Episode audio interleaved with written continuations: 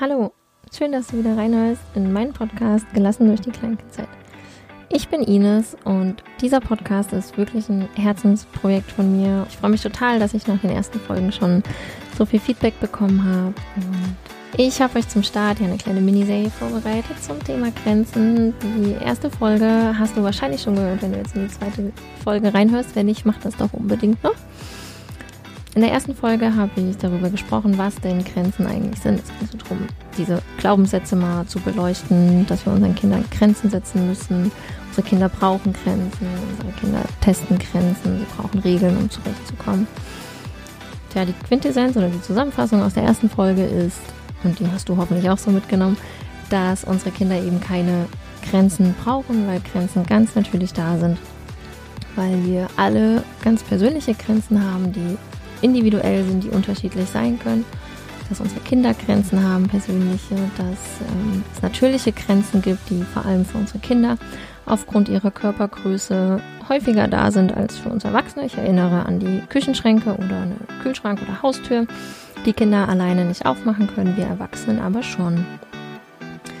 Genau. Und heute in der zweiten Folge möchte ich ein bisschen noch mit euch über die unterschiedlichen Arten der Grenzen reden über die persönlichen Grenzen und die natürlichen Grenzen und dann eben als drittes sozusagen über die willkürlichen Grenzen, die wir ja eigentlich nicht brauchen. Ich freue mich, wenn dir mein Podcast gefällt und du mir in irgendeiner Art und Weise ein Feedback da lässt, sei es eine Bewertung oder ein Kommentar bei Facebook oder Instagram. Kannst mir dort gerne folgen unter Wachsen und Ziehen. Und jetzt viel Spaß beim Zuhören. In der Vorbereitung auf die Folge habe ich nochmal ein bisschen gegoogelt und ein bisschen über das Thema Grenzen gelesen, ein bisschen was, ja, versucht mir noch ein bisschen Input zu holen. Und bin dabei tatsächlich auf was ganz Interessantes gestoßen. Und zwar, dass wir oftmals denken, dass Grenzen oder eben auch Regeln festgelegt sind und für immer jetzt so sind und unumstößlich. Und wenn man uns aber mal genauer damit beschäftigen mit dem Thema, merken wir ganz schnell, dass sie eben nicht so ist, dass Grenzen eben nicht fest und unumstößlich sind oder sogar unveränderlich. Ähm, denken wir zum Beispiel an die Ländergrenze zwischen der ehemaligen DDR und der Bundesrepublik. Die existiert nicht mehr. Und ist ja auch gut so. Also, ne, Grenzen sind veränderbar. Und ähm, viele Ländergrenzen verlaufen ganz natürlich zum Beispiel entlang eines Flusses oder einer Landschaft, die sich verändert. Ja, und diese Grenze ist dann eben uneben, sie ist voller Kurven und sie verändert sich auch im Laufe der Jahre. Vielleicht verändert sich der Flusslauf und so weiter, ja. Dazu kommt, dass diese Grenzen auch nie ganz dicht sind. Also es gibt immer irgendwelche Schlupf Schlupflöcher. Vor allem, wenn man welche finden will, findet man sie auch. Das heißt, Grenzen sind veränderbar, sie sind verhandelbar, sie sind nicht starr, wie wir oft glauben, sondern wir dürfen und vor allem in unserer Familie sollten wir auch immer mal wieder darüber reden und wenn wir Regeln haben, wenn wir Familienregeln haben, diese einfach immer mal wieder neu ausloten und schauen, ob die denn noch für alle passen. Solange unsere Kinder sehr klein sind, ist es ja nun mal so, dass wir die Regeln festlegen. Also wir entscheiden, was okay ist und was nicht. Zum Beispiel, dass nicht in die Steckdose gefasst werden darf. Das entscheiden wir. Oder dass wir nicht möchten, dass Wände bemalt werden. Das sind Dinge, die wir entscheiden, die wir unseren Kindern vorgeben. Und es ist auch okay so. Wir sollten uns einfach bewusst machen, unsere Kinder haben an vielen Stellen kein Mitspracherecht, wir lassen kein Mitspracherecht zu und gerade das erfordert, dass wir immer wieder mal hinschauen und gucken, okay, wie hat sich das, wie hat sich unser Miteinander verändert, wie hat sich unser Kind verändert, wie haben sich die Bedürfnisse von unserem Kind verändert, ähm, wie haben sich unsere Bedürfnisse verändert, passt das überhaupt alles noch so? Ja, und dann immer mal wieder eben neu auf Situationen schauen, beziehungsweise wenn wir in einer Situation waren, ähm, die für uns vielleicht das erste Mal neu war und komisch war und wir nicht genau wussten, wie wir damit umgehen sollen, dann immer mal wieder hinzuschauen, okay, vielleicht sollten wir hier was anpassen. Ein schönes Beispiel ist da eben die bemalte Wand. Ja, also wir hatten das selber ganz oft oder haben das hier regelmäßig, dass Wände bemalt werden. Ähm, Wobei das mittlerweile gar nicht mehr so oft vorkommt. Ich glaube, der Drang ist irgendwie durch mit Wände bemalen. Und ähm, klar ist das, im ersten Moment ist das blöd. Dann kommst du irgendwie ins Wohnzimmer und dann ist die Wand angemalt. Oder du denkst, die Kinder sitzen eigentlich am Tisch und malen irgendwie auf Papier. Dabei wurde die Wand bemalt. Und was können wir machen? Also, beziehungsweise was ich gemacht habe, was, was mir dabei dann ähm, bewusst geworden ist, meine Kinder möchten halt nicht im Sitzen am Tisch malen. Das ist auch ziemlich unnatürlich, im Sitzen am Tisch zu malen. Gerade kleine Kinder brauchen diese volle Bewegung im Stehen, um den Stift überall ähm, langführen zu können, über den Kopf und ne, vor ein. Also Kinder möchten eigentlich nicht sitzen. Gerade kleine Kinder möchten nicht sitzen, wenn sie malen. Und ähm, was haben wir gemacht? Wir haben versucht, ihnen eine Möglichkeit zu schaffen, wie sie im Stehen malen können. Wir haben in unserem Flur ein großes Brett ähm, angebracht ans Geländer und haben da Papier draufgehangen. Und dann konnten die Kinder im Stehen malen. Ja, das, wie gesagt, das haben sie dann auch nicht wirklich lange genutzt. Ähm, irgendwann war das auch wieder rum. Aber so konnten wir sie ein bisschen, ne, konnten wir ihnen die Möglichkeit geben, dass sie ihren Maldrang ausleben im Stehen, ähm, ohne dass dafür alle Wände komplett bemalt werden müssen. Dann gibt's ja noch Regeln und Grenzen im sozialen Miteinander.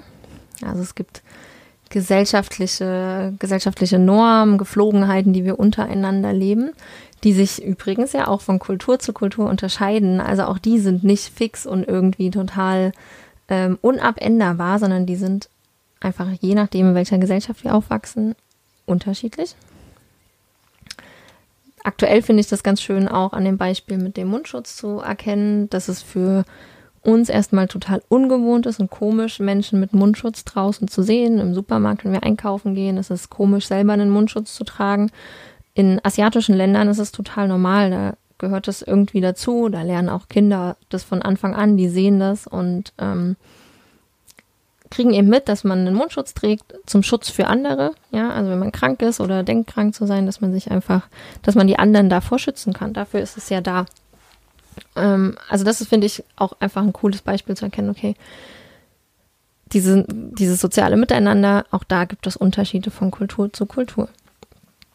Und was es noch gibt, und das ist auch äh, etwas, was oft irgendwie fehlinterpretiert oder unterschätzt wird, und zwar, jeder Mensch hat Grenzen oder, oder jeder Mensch lernt Grenzen und Konsequenzen einfach durch sein Handeln.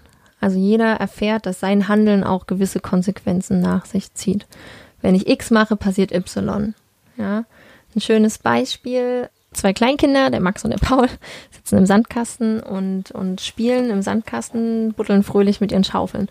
Und dann so, ja, vielleicht auch scheinbar aus dem Nichts haut ähm, der Paul dem Max die Schaufel über den Kopf. Max fängt an zu weinen, die Mamas springen auf, sind entsetzt, gehen zu den Kindern, nehmen die Kinder auseinander, ähm, der Max wird getröstet von der Mama. Pauls Mama kümmert sich um, um ihn. Ja. Das ist erstmal so ganz neutral beschriebene Reaktion, die dann eintritt. Und was lernt Paul in diesem Moment? Paul lernt ganz natürlich, okay, wenn ich dem Max eine Schaufel auf den Kopf haue, fängt er an zu weinen und die Mamas sind entsetzt. Mamas reagieren. Ne? Also die Reaktion der Mama lernt er dann kennen das ist erstmal die ganz natürliche Konsequenz, die dann davon abläuft. Was eben nicht mehr natürlich wäre, zu sagen, okay, Paul, du musst jetzt nach Hause gehen, weil du den Max gehauen hast. Ich nehme dich jetzt mit, du darfst nicht mehr spielen. Das ist nicht natürlich und nicht logisch, sondern das ist willkürlich. Das entwächst vielleicht aus dem Wunsch, dass der Paul da jetzt mal was draus lernen muss. Nur, er hat ja schon was gelernt. Ja, also, er hat ja einfach schon gelernt, okay, ich habe jetzt dem Max die Schaufel auf den Kopf gehauen und irgendwie war das nicht okay. Irgendwie war das nicht so lustig, wie ich mir das vorgestellt habe. Vielleicht hat er vorher mit der Schaufel auf einen Eimer gehauen, auf irgendein Spielzeug oder so eine Metallstange, die vielleicht auf dem Spielplatz oder so ist. Ne? Vielleicht hat er einfach verschiedene Geräusche ausprobiert und dann dachte er so, hey, komm, ich guck mal, wie sich anhört, wenn ich einen Max auf den Kopf hau. Dass das nicht okay war, hat er ja gelernt, hat er ja schon gemerkt. Ja, also anhand der Reaktion, die die beiden Mamas dann vielleicht hatten oder die Papas, ähm, anhand von Max Reaktion hat er ja schon was gelernt. Also er braucht keine willkürliche Konsequenz mehr, um zu verstehen, dass das nicht in Ordnung war. Was er braucht, ist jemand, der ihm hilft, es einzuordnen, der ihm vielleicht auch tröstend auf den Schoß nimmt und sagt, oh, schau mal, du hast dem Max gerade wehgetan, deswegen weint er jetzt, ja, oder er weint, weil ihm das wehgetan hat. Das wäre das, was wir da in dieser Situation machen können, den Paul und auch den Max zu ähm, begleiten.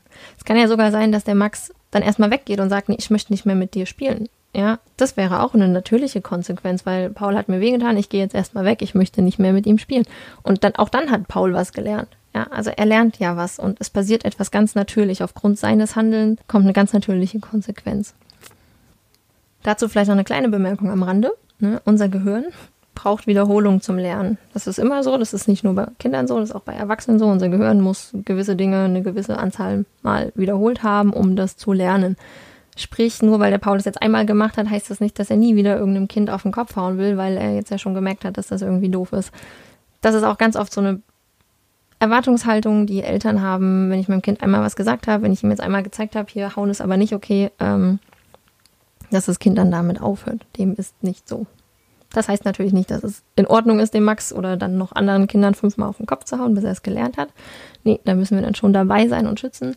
Nur ähm, macht euch das immer mal wieder bewusst, dass eure Kinder auch einfach Zeit brauchen, um gewisse Dinge zu lernen.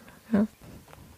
Dieser Satz, Kinder brauchen Grenzen, wir müssen unseren Kindern Grenzen setzen, wird einfach ganz oft fehlgedeutet, fehlinterpretiert, denn diese Grenzen sind einfach schon die ganze Zeit da. Kinder erleben diese Grenzen ganz selbstverständlich tagtäglich im sozialen Miteinander. Sie erleben sie in Form von natürlichen Konsequenzen. Es besteht also einfach keine Notwendigkeit, diese Grenzen nochmal künstlich zu erschaffen.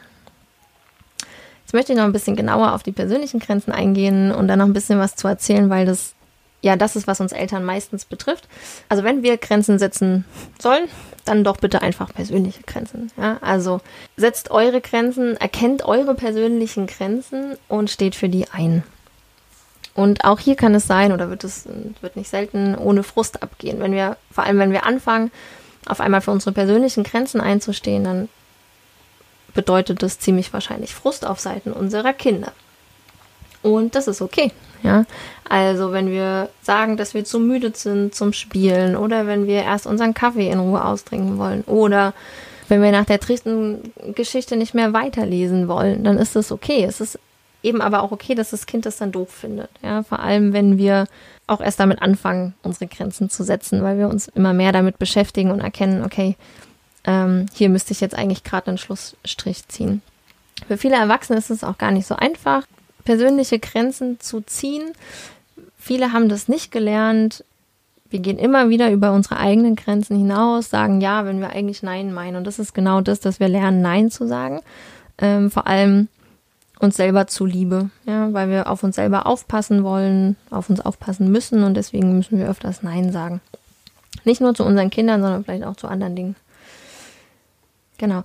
Wenn wir zu oft eben über unsere eigenen Grenzen hinweggehen und das auch noch zu lange, über einen längeren Zeitraum und keinen geeigneten Ausgleich dafür finden, also an anderer Stelle irgendwie einen Ausgleich haben, dann schlägt sich das halt auf die ganze Stimmung wieder, ja. Und dann ist es halt ähm, die ganze Stimmung innerhalb der Familie zwischen dir und deinem Kind negativ, nicht, in, nicht gut, ja. Und damit ist eigentlich keinem geholfen. Also es ist natürlich dann vielleicht so, dass wenn du jetzt abends sagst, ah ja, okay, komm, dann liest ich jetzt halt doch noch eine Geschichte und jetzt mache ich halt das noch das und so, dass das kurzfristig okay ist, weil dein Kind ist jetzt zufrieden und halt nicht weitermotzt.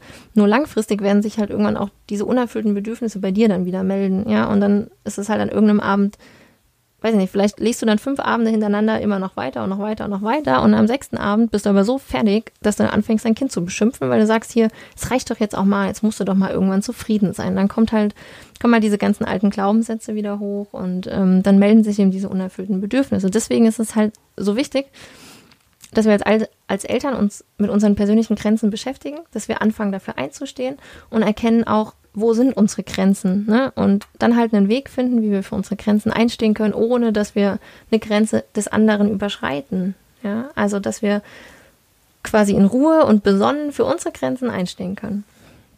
Also es ist okay, wenn du ein Problem damit hast, dass dein Kind mit Essen matscht. Es ist okay, wenn du ein Problem mit bemalten Wänden hast.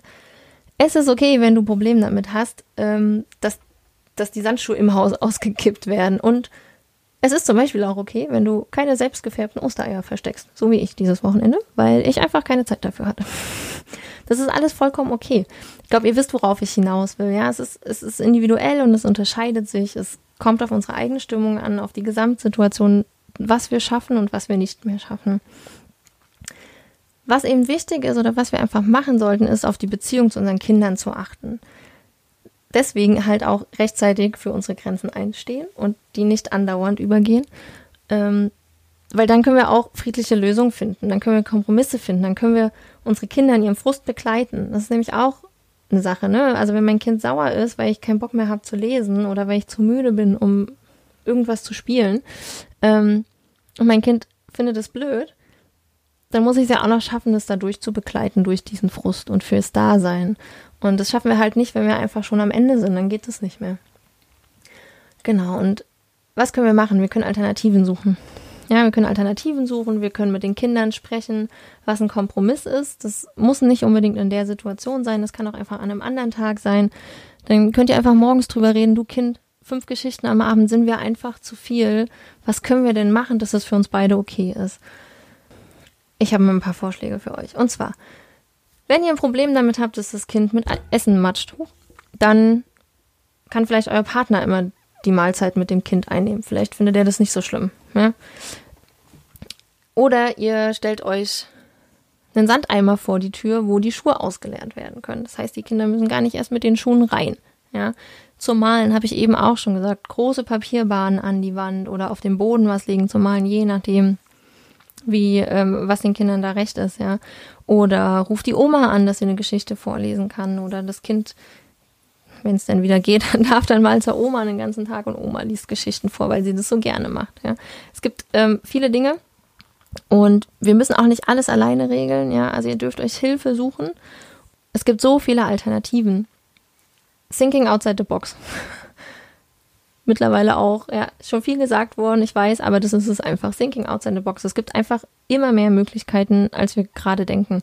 Und wenn wir es schaffen zu erkennen, okay, die Situation ist stressig, also zum Beispiel das abendliche Vorlesen ist stressig, und wenn wir nicht mehr versuchen, unser Kind zu ändern und zu sagen, er muss doch jetzt aber mal akzeptieren, jetzt muss er das doch aber mal verstehen, weil das ist doch jetzt einfach eine Grenze, ähm, sondern wenn wir uns da zurücknehmen können und dann ganz ehrlich diese Situation betrachten können, dann haben wir auch die Möglichkeit, Lösungen zu finden. Und dann fallen uns garantiert ganz viele Sachen ein, wie wir das anders machen können.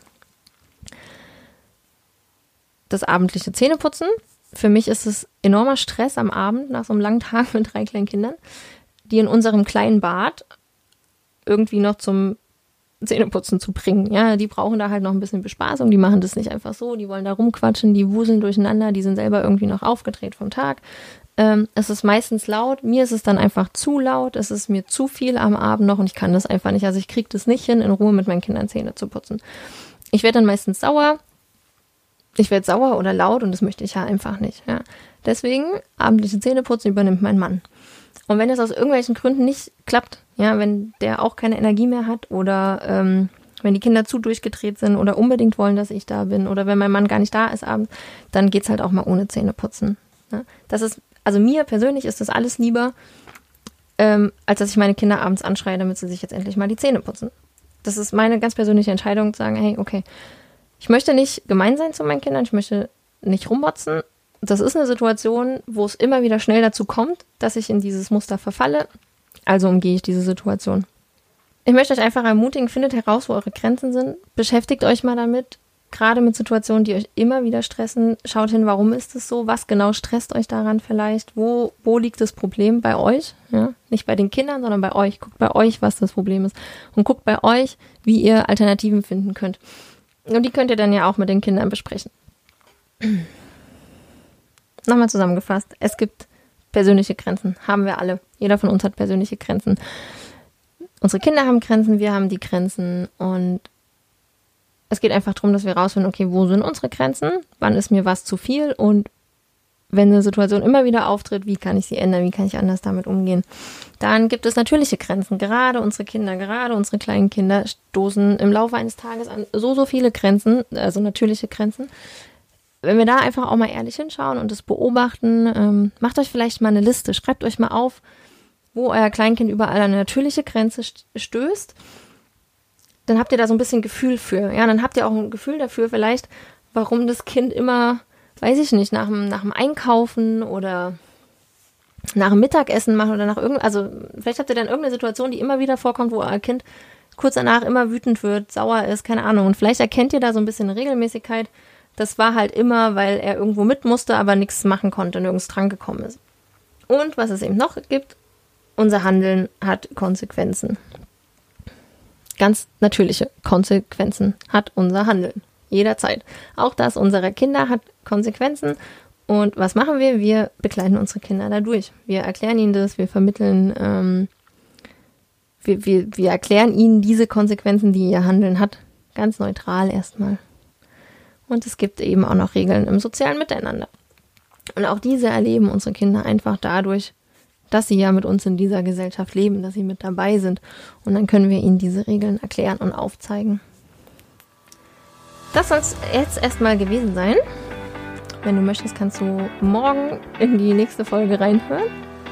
Da geht es dann nochmal darum, wie wir denn eben diese für unsere Grenzen jetzt wirklich gut einstehen können und wie begleiten wir unsere Kinder dadurch, wie kann ich das machen, dass ich meinem Kind eben Grenzen zeige, ohne übergriffig zu werden, ohne gemein zu werden. Ich hoffe, dir hat meine Folge gefallen. Ich freue mich sehr, dass du reingehört hast. Lass mir, wie gesagt, gerne eine Bewertung oder einen Kommentar, Kommentar da bei Facebook oder Instagram oder auch bei iTunes. Alles wird gut, deine Ines.